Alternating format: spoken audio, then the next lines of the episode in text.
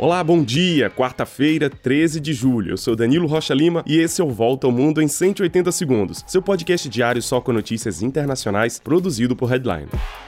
Começamos o dia com notícias da guerra na Ucrânia. Começa hoje, em Istambul, na Turquia, uma reunião entre representantes ucranianos e russos sobre a exportação dos grãos ucranianos pelo Mar Negro. Desde o início da guerra, a Rússia bloqueia portos ucranianos, o que faz com que o preço dos alimentos aumente em todo o mundo.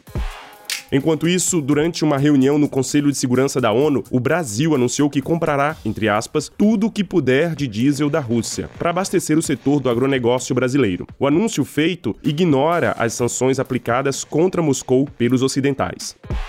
Já nas frentes de batalhas, a Ucrânia declarou ter atacado tropas russas no sul do país, matando 52 soldados russos e destruindo um depósito de armas e munições. A Ucrânia lança neste momento um contra-ataque no sul, enquanto que a Rússia concentra forças no leste, na região do Donbass. E uma outra consequência direta da guerra: o euro atingiu a paridade com o dólar pela primeira vez em 20 anos. O medo da recessão e os cortes no fornecimento de gás russo para a Europa têm pesado na cotação da moeda europeia. Enquanto isso, o presidente americano Joe Biden inicia hoje uma visita a Israel. Em seguida, ele voa diretamente para a Arábia Saudita na sexta. Biden declarou que queria fazer da Arábia Saudita um estado pária depois do assassinato do jornalista Jamal Khashoggi, opositor ao regime. Mas isso foi antes da guerra na Ucrânia. A alta dos preços de petróleo e a busca por outros fornecedores que não sejam os russos empurrou o presidente americano para os braços da Arábia Saudita para pedir que os sauditas produzam mais petróleo. A viagem vai ser um exercício de malabarista, já que Biden precisa deixar de lado as tensões com a Arábia Saudita, evitar assuntos ligados ao respeito dos direitos humanos e pedir mais petróleo para reduzir o peso da inflação na economia americana. Do outro lado, os sauditas têm lucrado com a alta dos preços de petróleo e nada garante que eles aumentem a produção.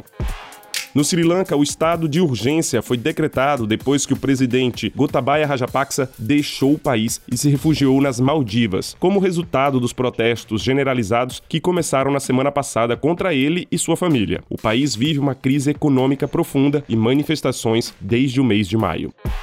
E depois de impressionar o mundo com a primeira foto do universo, a NASA revelou mais imagens feitas pelo telescópio Webb. Com uma nitidez impressionante, dessa vez podemos ver duas nebulosas que ilustram o ciclo de vida das estrelas, um exoplaneta e um agrupamento de galáxias. Essas imagens nos ajudarão a compreender muito melhor o universo durante os próximos anos.